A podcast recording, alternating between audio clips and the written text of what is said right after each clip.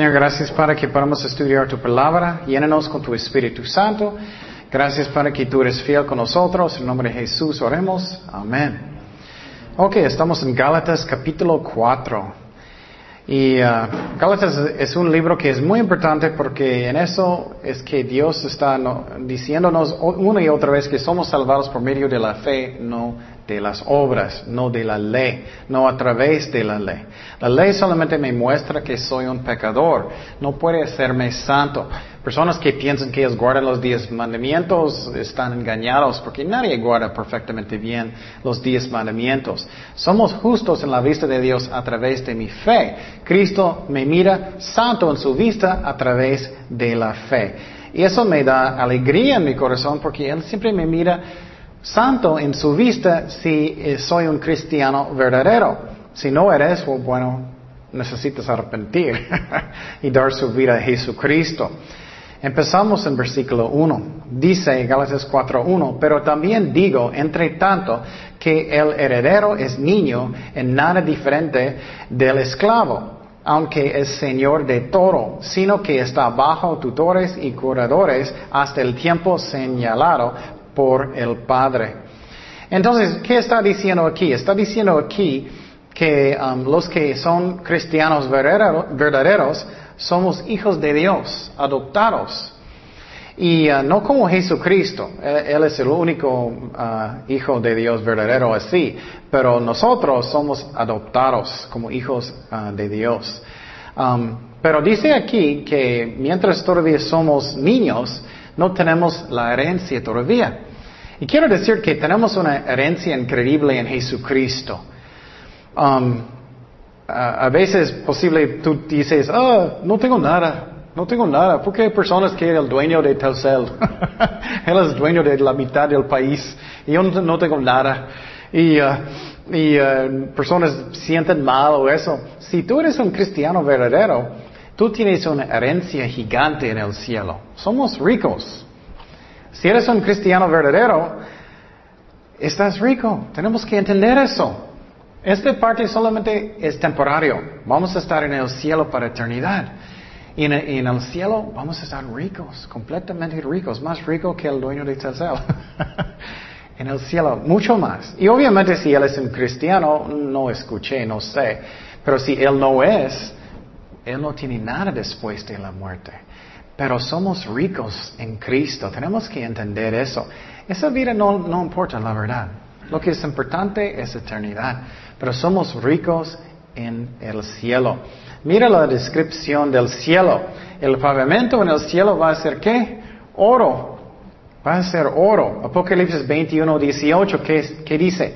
El material de su muro era de jaspe, pero la ciudad era de oro puro, semejante de vidrio limpio, y los cimientos del muro de la ciudad estaban adornados con toda piedra preciosa, como un anillo hermoso. Vamos a estar ricos. Somos ricos en Cristo. El primer cimiento era jaspe, el segundo zafiro, el tercero ágata el cuarto esmeralda, el quinto ónice, el sexto cornalina, el séptimo cristólito, el octavo beril, berilo, el noveno topacio, el décimo uh, crisopraso, el unidécimo jacinto, el duodécimo amatista. Las doce puertas eran doce perlas, cada uno de las uh, puertas era una perla y la calle de la ciudad era de qué? Oro puro, transparente como vidrio. Entonces, posible tú sientes, ay, no tengo nada, no tengo nada. Si eres un cristiano, estás rico, rico. Pero todavía no tenemos la herencia. Y tú dices, pero quiero ahora. bueno, como un niño que es un niño, el hijo, posible uh, alguien muy rico, posible estoy hablando del dueño de Telcel, él tiene un niño muy chiquito de dos años. Bueno, aunque tiene dos años, es muy rico, no tiene nada de derechos todavía. no puede manejar, no puede tener un nuevo casa, nada, no puede tener nada, porque es chiquito. Entonces nosotros, aunque somos hijos de Dios como cristianos, somos ricos en el cielo, todavía estamos esperando, estamos esperando. Y es lo que dice aquí en este primer versículo, que somos herederos de Cristo, pero todavía estamos esperando hasta el cielo. Versículo 3 que dice, Así también nosotros, cuando éramos niños, estábamos en esclavitud bajo los rudimentos del mundo. Pero cuando vino el cumplimiento del tiempo, Dios envió a su Hijo, nacido de mujer y nacido bajo la ley. ¿Recuerdas que Cristo, Él estaba bajo de la ley? Él cumplió la ley. ¿Recuerdas cuando Él era niño que eh, sus papás le llevaron al templo? Y, entonces ellos estaban haciendo la ley, ellos estaban observando el día de sábado como reposo, ellos estaban circuncidando sus hijos, ellos estaban celebrando las fiestas de los judíos, ellos estaban bajo de la ley. Pero después de Cristo ya no estamos bajo de la ley, somos hijos del nuevo pacto, somos hijos de Dios por fe en Jesucristo, no por ley. Pero cuando vino el cumplimiento del tiempo, Dios envió a su Hijo, nacido de mujer y nacido bajo la ley, como dije, para que redimiese a los que estaban bajo la ley, a fin de que recibiésemos la adopción de hijos. Entonces somos adoptados hijos de Dios, si soy un cristiano. Entonces, Cristo, Él guardó la ley perfectamente bien, lo que yo no podía hacer. Yo no puedo, pero Él hizo. Él murió en la cruz. Él cumplió la ley.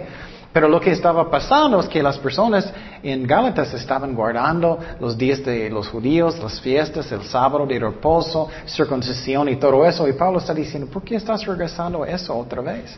No debemos hacer eso. Somos justificados por fe. Somos hijos y hijas de Dios por medio de la fe. Seguimos en versículo 6. Y por cuanto sois hijos, Dios envió a vuestros corazones el espíritu de su Hijo, el cual clama, Abba Padre. Entonces yo puedo decir a mi papá en el cielo, mi padre, papito, porque Él es mi papá. Así que ya no eres esclavo, sino hijo. Y sí, hijo también heredero de Dios por medio de Cristo. Otra vez dice que soy un hijo de Dios y tengo que herencia. Entonces, aunque yo quiero ahorita, somos como muchas veces niños esperando Navidad. No, ah, quiero ahorita, quiero ahorita. No, pero vamos a, vamos a ir un día. Es algo que podemos esperar, es algo hermoso. Pero la cosa que es muy hermoso también es aquí, podemos decir a nuestro Padre, Papito, en el cielo. Entonces hablamos mucho de eso el domingo, pero ¿qué es un buen papá? Un papá, buen papá, darnos qué? Amor principalmente, amor que dice en Juan 3:16, porque de tal manera amó, mira, Él amó Dios al mundo que ha dado a su Hijo unigénito para que todo aquel que no cree no se pierda, uh, pierda, mas tenga vida eterna. Entonces Él nos da el amor. Eso es algo que es hermoso. También Él quiere amistad con nosotros. Juan 10:11 dice, yo soy el buen pastor, el buen pastor su vida dar por las ovejas. A veces sentimos solos, a veces sentimos que no tengo nadie fiel, pero Cristo quiere ser su mejor amigo. Pase tiempo con Él, camina en la calle o lo que sea, ora con Él, pon alabanzas. Haz Cristo su mejor amigo. Él quiere ser. Él es su papito en el cielo y somos adoptados hijos y hijas de Dios. Es algo que es hermoso. Versículo uh, Ah, Juan 15, 13 dice, nadie tiene mayor amor que este, que uno ponga su vida por sus amigos. Entonces, otra vez, Dios quiere ser su amigo.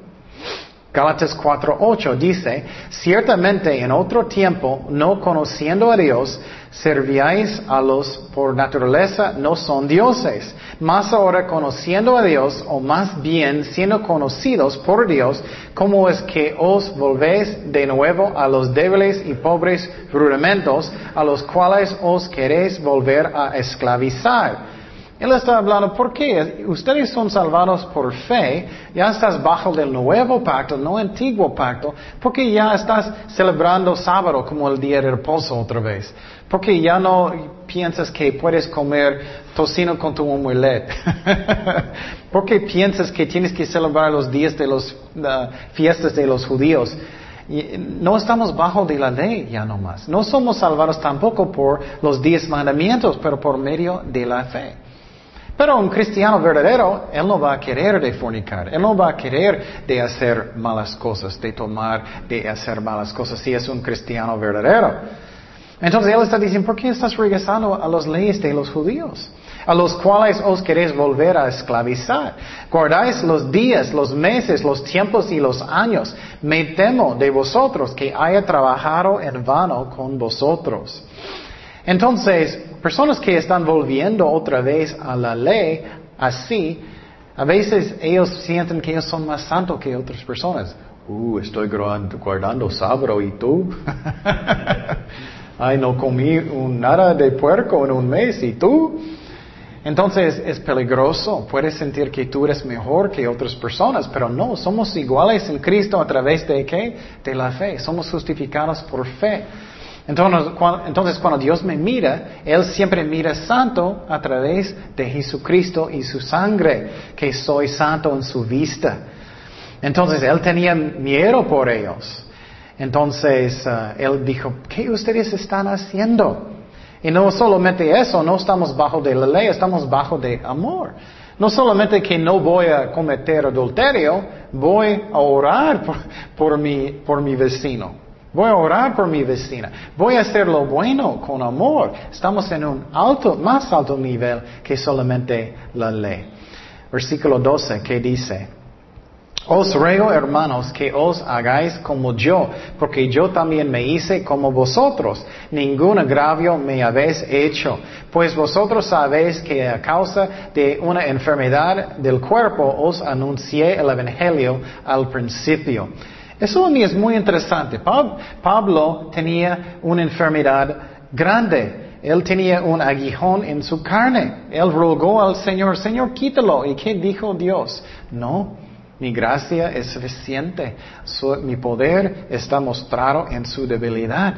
Entonces, interesante, él evangelizó en esa parte solamente porque él sentía mal. A veces sentimos, ay, no tengo suficiente fe porque estoy enfermo. Bueno, no, no siempre eso. Puede ser que Dios quiere que estás enfermo. A veces Dios necesita humillarnos, ¿no? Para que finalmente vamos a buscar a Dios. Entonces, a veces Dios quiere que estamos enfermos para que buscamos. Y claro, a veces es pecado y a veces Dios quiere sanarte, depende. No es siempre su voluntad de sanar. En este Uh, ejemplo, es muy, muy interesante. Muchos piensan que él tenía malaria, que él tenía ojos que eran muy, muy uh, um, infectados, que tenía pus y todo, que él tenía malaria, y muchos piensan que en esta parte él paró porque él no podía seguir y él evangelizó allá. Eso es como Dios guió a Pablo en este instante, es muy interesante. Y no me despreciasteis ni desechasteis por la prueba que tenía en mi cuerpo. Él era muy enfermo, un apóstol. Entonces, solamente porque alguien está enfermo no significa que, ellos están en pecado. Antes bien me recibisteis como un ángel de Dios, como a Cristo Jesús. ¿Dónde pues um, está esa satisfacción que experimentabais? Porque os doy testimonio de que si hubieseis podido, os hubierais sacado vuestros propios ojos para dármelos. Esa es la razón, muchos piensan que eran sus ojos, porque dice, ustedes querían darme sus, ojos, sus ojos si ustedes pueden. Entonces, qué hermoso. Entonces, pero quiero decir que a veces sentimos que Dios no está escuchándome, que Él no está guiándome. Es que no escuché algo hoy. Pero no, Él escucha. Si tú estás buscando a Dios, Él está guiándonos en todo. Pero a veces Él no habla y tenemos que confiar en Él. Y Dios estaba guiando a Pablo con su enfermedad. Qué interesante. Dice en Salmos 37, 23, por Jehová son ordenados los pasos del hombre y Él aprueba su camino. Qué interesante. Si tú estás buscando a Dios, Él está guiándote en su camino. Si tú no estás buscando a Dios, bueno, Él todavía puede guiarte y muchas veces Él va a hacer eso hasta que tú arrepientes. Pero un cristiano, Él está guiándote cuando tú estás buscando a Dios lo que Él quiere y no debemos uh, sentir tan preocupado. Busca a Dios, espera en el Señor, Él va a guiarte, Él escucha. Y por ejemplo, ¿recuerdas la historia de Abraham y su hijo? Su hijo era Isaac. Y Abraham era un papá bueno. Él era, quiero una buena mujer para mi, mi hijo. ¿Y qué pasó? Abraham mandó a su sirviente para buscar una muchacha para e-, él. Entonces, ¿qué pasó? Él estaba buscando una muchacha, una mujer para uh, Isaac. Y mira, él encontró, pero él no sabía cómo Dios estaba guiándolo. Eso es muy interesante. Sin saber, Dios estaba guiándolo. Y mira lo que dice en Génesis 24, 27. Y dijo, bendito sea Jehová, Dios me amó um, Abraham y no apartó de mi amo uh, su misericordia y su verdad, uh, uh, guiándome Jehová en el camino a casa de los hermanos de mi amo. Entonces, qué interesante, ¿no? Dios estaba guiándolo aunque él no sabía. Entonces a veces somos muy preocupados, tenemos que confiar en Dios que Él está guiando. Otro ejemplo que Pablo estaba en un viaje misionero y otra vez cuando él estaba enfermo parece que Dios estaba guiándolo. Y uh, uh, mira lo que dice aquí, Hechos 16.6. Y atravesando Frigia y la provincia de Galacia, les fue prohibido por el Espíritu Santo hablar la palabra en Asia. No sabemos seguramente era una enfermedad, pero muchos piensan. Pero qué interesante, el Espíritu Santo dijo que no. Y cuando llegaron a Misia, intentaron ir a Betinia, pero el Espíritu Santo no se lo permitió. Entonces Dios está guiándonos y Él tiene un plan para tu vida y necesitamos buscar lo que Dios quiere que hacemos. Entonces Pablo está diciendo a ellos que yo estaba con ustedes y ustedes tenían tanto amor por mí, aunque yo tenía problemas con mis ojos, y, uh, Dios está guiando todo, aunque a veces no entendemos lo que está pasando. Y miren más lo que pasó con Pablo. Gálatas 4:16. Me he hecho pues vuestro enemigo por deciros la verdad. Pobre Pablo, él, era buen pastor. Un buen pastor a veces necesita disciplinar los, las ovejas, a veces portamos mal, ¿no? Entonces él era buen pastor, él estaba regañándolos en Gálatas diciendo, ¿qué haces? ¿Por qué ustedes están celebrando la ley de los judíos? Circuncidando a sus hijos, porque las fiestas de los judíos y sábado, reposo y todo eso otra vez, él estaba regañándolos como un padre bueno. Padres malos dejan sus hijos hacer todo lo que quieren, ¿no? Ah, puedes salir hasta a las cuatro de la mañana, o puedes tomar, haz lo que quieres. Eso no es un buen papá. Él era buen pastor, él estaba cuidando las ovejas, disciplinando cuando era necesario. Y él dijo, me llamas enemigo porque estoy diciendo la verdad. A veces los hijos enojados hacen eso, ¿no? No, no, no te quiero ya no más. Pero no, Dios quiere que estamos haciéndolo como Pablo, disciplinar a veces. Proverbios 26, 27, 6. Fieles son las heridas del que ama, pero importunos los besos del que aborrece. Posible conoces personas que son así, que, que mentirosos. Ay, te quiero tanto y tú sabes, no es cierto. o personas que no quieren nunca decir nada malo, es un engaño, es un engaño claro, necesitamos solamente hacerlo como Dios guía y, en el amor de Dios. Pero alguien que te ama va a decirte la verdad. Y por ejemplo, muchas veces los católicos dicen, estoy bien, soy católico, estoy contento, estoy bien, estoy tranquilo. y personas tienen miedo y no quieren decirles, oh, bueno, ¿por qué eres católico? ¿Por qué crees lo que ellos enseñan? ¿Por qué crees que está bien para orar con María? Aunque ella no es Dios. Ella no es Dios, ella no está en cada parte. Porque eres. Y tenemos que tener el valor y el amor para decir personas la verdad, en amor. Entonces Pablo estaba haciendo eso. Pero el problema es que algunos maestros falsos metieron en la iglesia confundiendo a la gente con mucha emoción que querían hacer discípulos de ellos. Y diciendo ellos, guarda la ley, la ley de los judíos y todo eso otra vez. Mira lo que dice Pablo. Tienen celo por vosotros, pero no para bien, sino que quieren ah, de ah, apartaros de nosotros para que vosotros tengáis celo por ellos. Bueno es mostrar celo en lo bueno siempre y no solamente cuando estoy presente con vosotros. Entonces Pablo está diciendo, algunos eran muy, ah, con mucha emoción y celos por ustedes, pero era mala intención. Ellos no tenían la verdad, ellos solamente querían discípulos. Mucha emoción, pero ellos no tenían la verdad. Y nosotros tenemos que tener cuidado. Alguien está enseñando la verdad o ellos están enseñando algo que es malo. Por ejemplo, los fariseos. Ellos eran muy famosos en su tiempo, ¿no? Ellos tienen vestuarios muy grandes. Ellos estaban orando en las esquinas, muy enfrente de todos, parecían muy santos. Pero personas necesitaban pensar, ¿ellos son correctos o no? ¿Qué dice la Biblia? Ellos solamente querían discípulos. Ellos, algunos eran bien, Nicodemo era bien, solamente algunos, pero la mayoría eran malos. Mira lo que dice Jesús, qué fuerte. Mateo 23, 15. Ay de vosotros, escribas y fariseos hipócritas, porque recorréis mar y tierra para ser un prosélito, y una vez hecho, le hacéis dos veces más hijo de infierno que vosotros. Wow. Entonces algunas personas dicen, oh, soy católico, estoy enojado, estoy muy enojado. Oh, bueno, ¿estás correcto o no? O soy un mormón, estoy enojado, estoy, estoy, estoy muy emocionado, posible no siempre enojado, estoy muy emocionado. O eres un testigo de Jehová o cualquier musulmán. Pero ¿eres correcto o no? Entonces muchas veces personas dicen, oh, bueno, soy, eh, soy católico, pero ¿por qué? Bueno, porque mi abuelita o mi mamá, pero estudiaste, ¿por qué crees lo que ellos enseñan? Entonces, uh, las personas que metieron en las iglesias en Gálatas, ellos estaban enseñando cosas que no eran la verdad, aunque ellos parecían espirituales. Gálatas 4:19, hijitos míos, por quienes vuelvo a sufrir dolores del parto hasta que Cristo se formado en vosotros.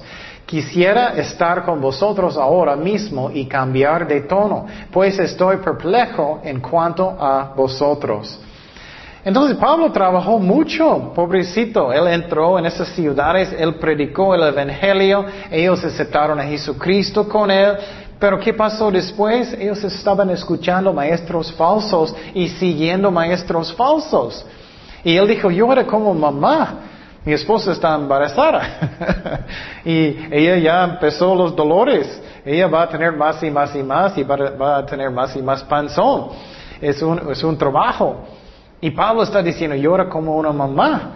Yo trabajé mucho, yo evangelicé, yo, yo, yo estaba enseñando a ustedes, alimentando a ustedes con la palabra de Dios, pero ya ustedes están creyendo falsos maestros. Tenemos que usar uh, mi mente y leer qué dice la Biblia. Entonces, es muy importante que estamos leyendo la Biblia y, lo que estoy escuchando es la verdad o no. ¿Qué dice en 1 de Corintios? Dice, pero por gracia, la gracia de Dios, soy lo que soy. No ha sido en vano para conmigo. Antes he trabajado más que todos ellos. Él trabajó muchos para alcanzar ellos. Quiero decir que Muchas veces personas piensan que, oh, voy, a ser muy flojo en la iglesia. Dios quiere que trabajamos bien, que leemos la Biblia, que no somos flojos. Muchas veces pensamos, oh, solamente en el trabajo. No, tenemos que hacer todo el corazón con las cosas de Dios también. Él dijo que antes he trabajado más que todos, pero no yo, sino la gracia de Dios conmigo. Porque o sea yo o sean ellos, así predicamos, así habéis creído. Entonces Pablo trabajó muchísimo. Y muchas veces personas son tan flojos. Personas tienen 10 años en Cristo y todavía no leí la Biblia. Pero miraste 20 mil novelas. Eso no está bien. Tenemos que ser fuertes para Cristo y leer la Biblia, estudiar mucho y ser fieles. Si estás en una escuela, tenemos que cumplir la escuela. Si tienes un ministerio, tenemos que cumplirlo y hacerlo con todo el corazón que no somos flojos, que estamos evangelizando. Él dijo que yo estaba trabajando más que todos. Y muchas veces personas son como, oh, fui domingo, ya estoy. fui domingo, ya estoy, ya, ya quieres un cafecito. Bueno, esas cosas están bien, pero tenemos que hacer con todo corazón, toda fuerza para Jesucristo, que servimos a Él. Y Pablo hizo eso para ellos en Gálatas y para Dios. Gálatas 4:21. Um, decidme los que queréis estar bajo la ley, no habéis oído la ley, porque está escrito que Abraham tuvo dos hijos, uno de la esclava y el otro de la, de la libre. Pero el de la esclava nació según la carne, más el de la libre por la promesa. ¿Qué significa eso? O bueno, lo que pasó es que Abraham quería tener un hijo. ¿Recuerdas? Él ya era viejito, como yo antes de mi hija. él era viejito y Dios dijo, mira las estrellas en el cielo, voy a multiplicar su descendencia como ellos. Entonces, pero ¿qué pasó? Abraham era más y más y más viejito y él estaba mirando a su esposa y su esposa dijo, bueno, parece que no podemos tener hijos, entonces quiero que tú vas a tener relaciones con nuestro serviente Agar. Y ellos tuvieron un hijo que se llama ¿qué? Ismael. Era un trabajo de la carne, no el espíritu. Pero más adelante, ellos eran muy impacientes antes, ellos no esperaban en Dios, y eso es cuando causamos problemas con nosotros mismos. Ellos tenían un hijo Ismael primeramente, pero su, segundo hijo finalmente vino. La promesa de Dios, que era quién? Isaac.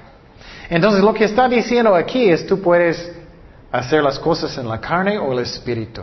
Tú puedes aceptar la promesa de Dios por fe o no. Él está mostrando Ah, él está haciendo ah, un símbolo que Isaac es como el Espíritu, la promesa de Dios de la salvación, y, ah, Ismael es como la carne, es como la ley. La ley no puede hacerme santo.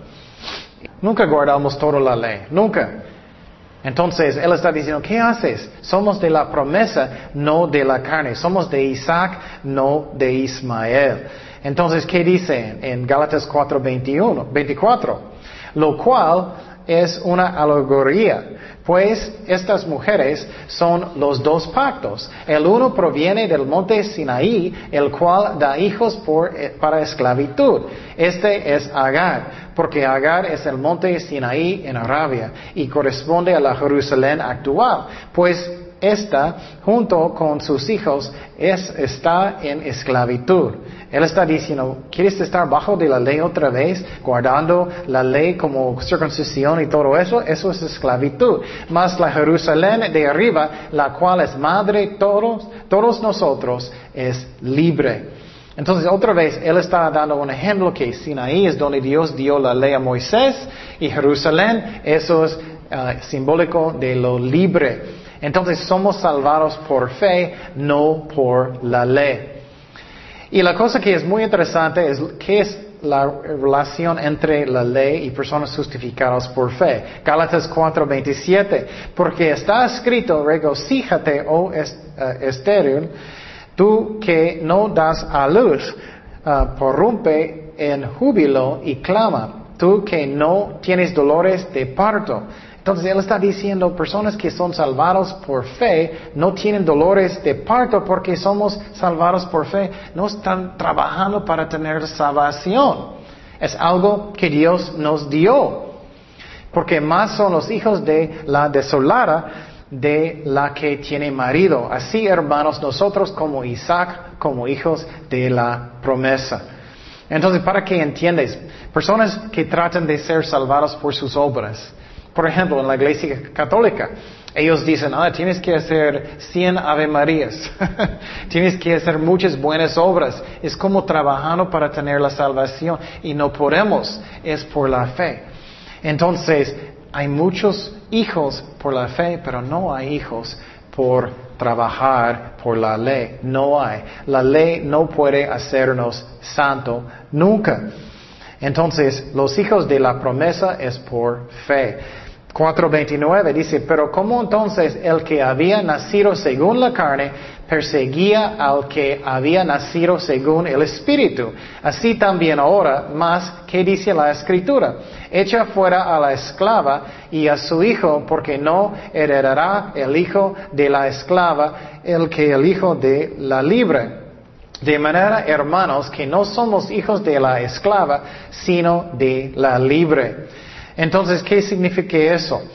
Lo que pasó es que, uh, ¿recuerdas que uh, Ismael y Isaac, ellos estaban peleando?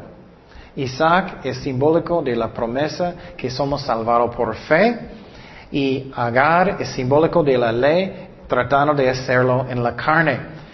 Y las religiones que tratan de ser salvados por medio de obras, ellos siempre están persiguiendo personas que son salvados por fe.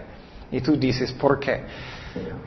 La razón es, es orgullo, es orgullo. Personas que son muy religiosos, ¿qué ellos hacen? Por ejemplo, personas que son muy religiosos en los católicos.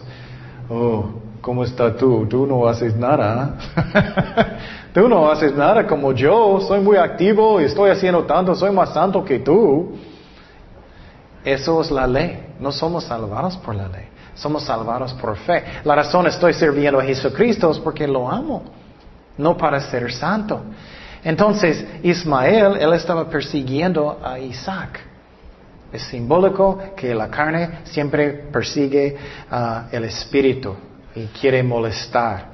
Entonces, por ejemplo, Pablo estaba enseñando que ya no tienes que circuncidar sus hijos, ya no necesitas el día de reposo sábado, ya puedes comer carnitas. ¿Y qué pasó? Él sufrió qué? Persecución. Porque es por fe, porque es por fe. Y eso viene desde el principio. Caín y Abel es lo mismo. Abel ofreció un sacrificio que era por fe y Caín de la carne. Ismael era de la carne y Isaac era del espíritu de la promesa. Y no podemos heredar el reino de Dios con buenas obras, no con la ley tampoco. Pero si recibimos por fe la salvación, somos herederos de Jesucristo. Tú eres rico. Muchas veces sentimos, ay, no tengo nada, no, soy pobre, no tengo nada. No es justo, miramos en, en los ceros las grandes casas y todo. No es justo, no es justo, no tengo nada. Pero si eres un cristiano, eres rico en el cielo. Tienes riquezas en el cielo, riquezas en Jesucristo. Eso es hermoso. Somos herederos de Dios por medio de la fe y ya no estamos bajo de la ley. No somos salvados ni por los diez mandamientos. No, porque nadie guarda, somos salvados por fe. Pero si eres un cristiano verdadero, no quieres fornicar, no quieres mentir, no quieres uh, hacer malas cosas, si eres un cristiano verdadero. Pero somos salvados por fe. Y ya no necesitamos guardar los días de reposo y, y ya puedes comer sus carnitas y todo eso. Ya tienes libertad en Jesucristo. Eso me da gozo en mi corazón porque tengo libertad en Jesucristo y soy un hijo de Dios adoptado. Oremos. Señor, gracias Padre por tu palabra. Gracias que tú eres fiel con nosotros. Señor, ayúdanos a enfocar en el cielo. Ayúdanos como Pablo a trabajar con todo el corazón, que no somos flojos, que hacemos todo, con todo nuestro corazón, servirte, Señor. Y, queremos alcanzar los perdidos alimentar tus ovejas, Señor. Gracias, Padre, por todo. En el nombre de Jesús oremos. Amén.